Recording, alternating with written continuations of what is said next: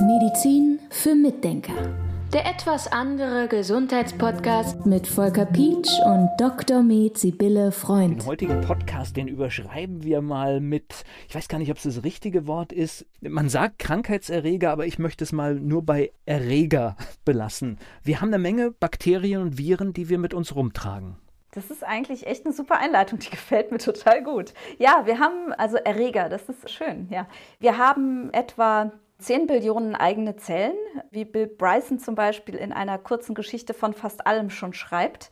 Und der Körper enthält aber etwa 100 Billionen Bakterien. Und dann formuliert er so weiter, wir sind aus Sicht der Bakterien natürlich ein recht kleiner Teil von ihnen. Und das finde ich sehr nett. Das hört sich aber schon an nach einem System, das abgestimmt ist aufeinander, wo viele Dinge ineinander greifen und wir gar nicht so viel rumspielen sollten. Genau, das ist ein ganz wichtiger Punkt. Wir haben also überall Bakterien, die dahin gehören. Wir haben Bakterien im Darm, das weiß mittlerweile schon fast jeder, würde ich annehmen. Wir haben Darmbakterien, die sehr wichtig für uns sind. Wir haben aber auch Bakterien im Mund, die sehr wichtig sind, die man nicht einfach desinfizieren sollte. Wir haben Bakterien in der Lunge, die wichtig sind. Wir haben Bakterien auf der Haut, die wichtig sind. Wir haben überall unsere Bakterien, die mit uns zusammenarbeiten.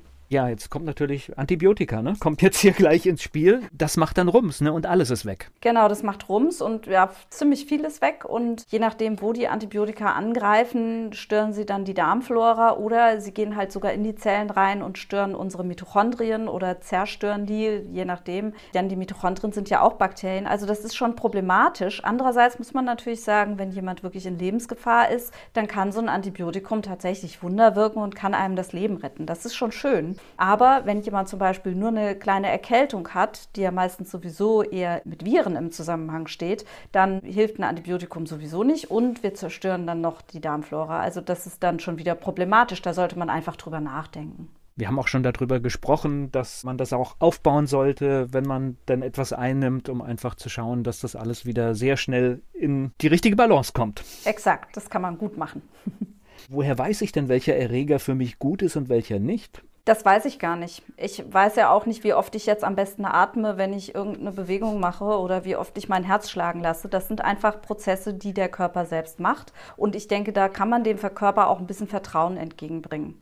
Das heißt auch wieder so ein Balance-Thema. Ich kann ja. etwas haben, wenn es zu viel wird, ist es dann nicht mehr gut. Genau. Und wir haben eben auch tatsächlich Bakterien, die wir mit uns rumschleppen, die pathogen, sagt man, sein könnten, also Krankheiten auslösen könnten.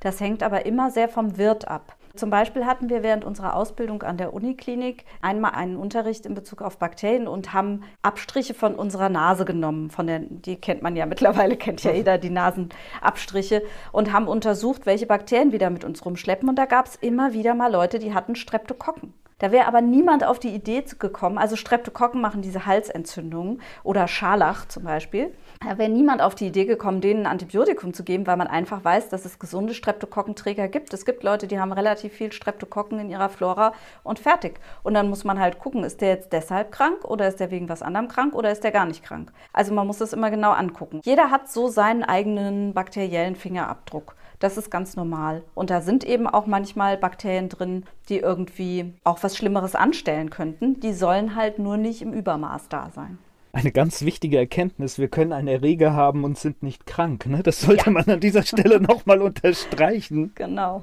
Balance war wieder unser Thema. Aber was ist denn, wenn, wenn die Balance, also erstmal, wie kann denn zum Beispiel bei Erregern die Balance zerstört werden? Und was kann dann passieren, wenn sie zerstört ist? Ein ganz einfacher Weg, wie die Balance zerstört werden kann, ist zum Beispiel dieser Punkt, den wir auch immer wieder ansprechen, dass irgendwas mit dem Darm nicht stimmt, dass die Darmflora nicht in Ordnung ist oder zum Beispiel, dass auch Mikronährstoffe fehlen. Also gerade Vitamin D ist unglaublich wichtig für ein ausgeglichenes Immunsystem.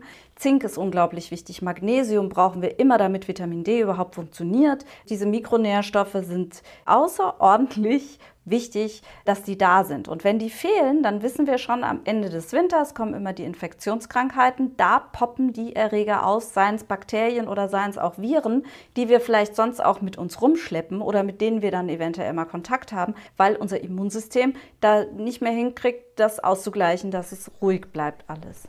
Das heißt, ausgewogene Ernährung und eventuell oder mit Wahrscheinlichkeit Supplementierung führt dann dazu, dass diese Balance mit hoher Wahrscheinlichkeit so irgendwie funktioniert. Ja, da muss man dann im Einzelfall hingucken. Es gibt ja so Naturburschen-Leute, die werden nie krank. Ich meine, die kommen natürlich auch nicht in die Praxis und dann würde ich mich darum auch nicht kümmern. Also jemand, der sich komplett gesund fühlt, was soll der bei mir im Prinzip? Ja, also wenn der sich wirklich komplett gesund fühlt, wenn er nicht die Sachen einfach verdrängt. Aber wenn es eben Leute gibt, die haben dauernd Infektionskrankheiten, da passiert eben dauernd dieses, worüber wir gerade sprechen, dann sollte man dort natürlich genauer hingucken, wieso das passiert. Und dafür gibt es immer irgendwelche Gründe. Balance ist nicht da, also Erkältung und diese Geschichten, ich glaube, das ist so ein Symptom, das wahrscheinlich sehr oft vorkommt. Aber was gibt es denn noch? Was kann da noch alles passieren? Also gerade im Moment habe ich zum Beispiel eine Patientin, die ist noch recht jung. Das ist ein junges Mädchen, die hatte Covid, ist geimpft worden und hatte dann nochmal Covid. Also ziemlich viele Turbulenzen in ihrem Immunsystem.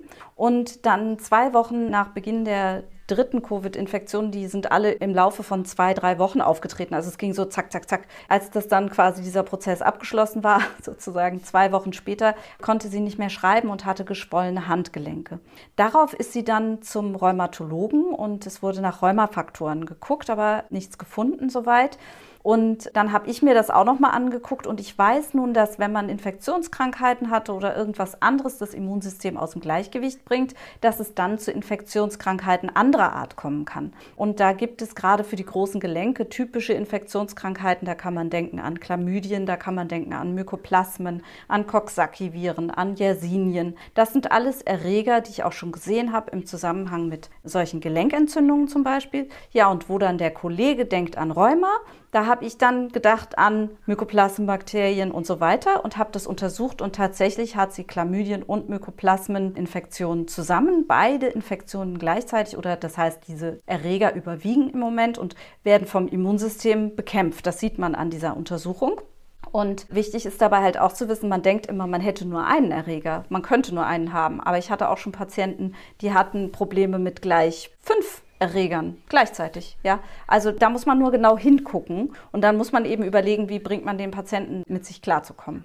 Wie stellt man das fest? Das heißt, das ist dann labortechnische Untersuchungen oder? Genau, ich arbeite mit einem Labor zusammen, das spezialisiert ist auf Infektionskrankheiten und die stellen das nicht anhand der Antikörpertests fest, sondern hauptsächlich nicht. Es gibt nur einzelne, wo man Antikörpertests macht, sondern anhand des ELISpots. Das ist so eine Untersuchung, da wird die Reaktionsaktivität des Körpers gegen bestimmte Erreger festgestellt. Und was machst du da? Also, wenn jetzt Menschen solche Infektionskrankheiten haben, gerade zum Beispiel bakterielle Erkrankungen, bei den Viren weiß man ja eh im Allgemeinen nicht, was man machen soll, da gibt es aber auch Möglichkeiten.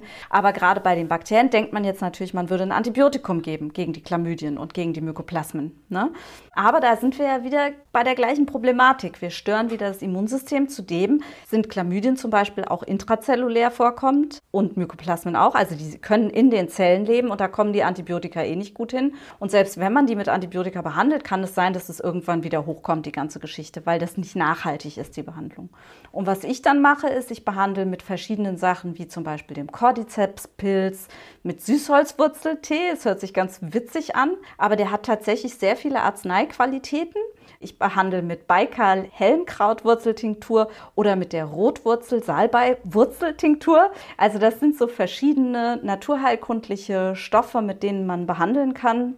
Und das Schöne ist, oder mit Hutunia oder mit Isatis und Sida acuta, das sind so ein paar Schlagworte jetzt. Ja, also das sind so Arzneien aus der Naturapotheke, die aber sehr gut erforscht sind. Also da gibt es ganz viele Studien drüber, wie die bei den Erregern anpacken, beziehungsweise wie die das Immunsystem in Balance bringen, damit das Immunsystem mit diesen Erregern wieder klarkommt. Und das ist eigentlich, funktioniert das ganz gut. Also ich kann natürlich kein Heilungsversprechen machen, aber ich habe damit sehr gute Erfahrungen bisher gemacht. Also ich versuche dann immer auf ein Antibiotikum zu verzichten.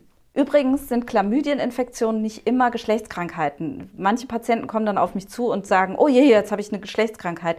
Nee, es gibt verschiedene Chlamydienarten und da muss man nochmal genau hingucken, aber das ist jetzt nicht der Punkt, ja? Also man braucht dann nicht denken, uiuiui, was ist denn da jetzt passiert, dass meine Frau auf einmal eine Chlamydieninfektion nachgewiesen hat. Das bitte einfach vergessen. Nein, das hat damit jetzt nichts zu tun, das ist eine andere Sache. Medizin für Mitdenker. Der etwas andere Gesundheitspodcast mit Volker Pietsch und Dr. Med Sibylle Freund.